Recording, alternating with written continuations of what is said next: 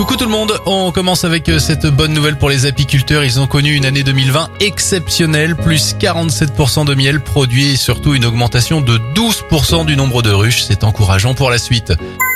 On continue avec euh, nos héros du jour, direction les Alpes-Maritimes et ces trois ados qui ont sauvé leur ami qui était en train de se noyer dans le plan d'eau de Sisteron. Pour saluer leur courage, le maire de la ville souhaite offrir aux trois jeunes héros la médaille d'honneur de la ville. On termine avec euh, cette première mondiale. 13 éléphants d'un parc animalier anglais seront prochainement transportés par avion. Ils seront relâchés au Kenya et retrouveront leur habitat naturel.